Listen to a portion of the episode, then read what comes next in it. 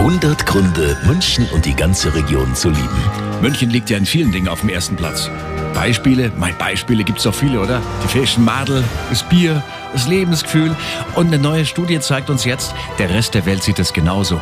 Im internationalen Ranking um die Großstadt mit der höchsten Lebensqualität belegen wir immerhin Platz 3. Finde ich ausgezeichnet.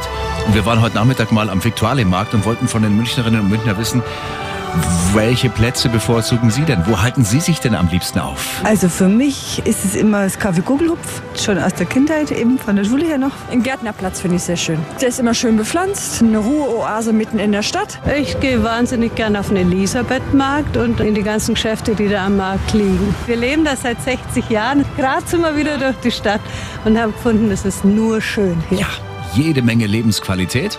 Jetzt muss nur noch der Frühling kommen mit großen Schritten. Dann ist alles gleich noch viel schöner. 100 Gründe, München und die ganze Region zu lieben. Eine Liebeserklärung an die schönste Stadt und die schönste Region der Welt.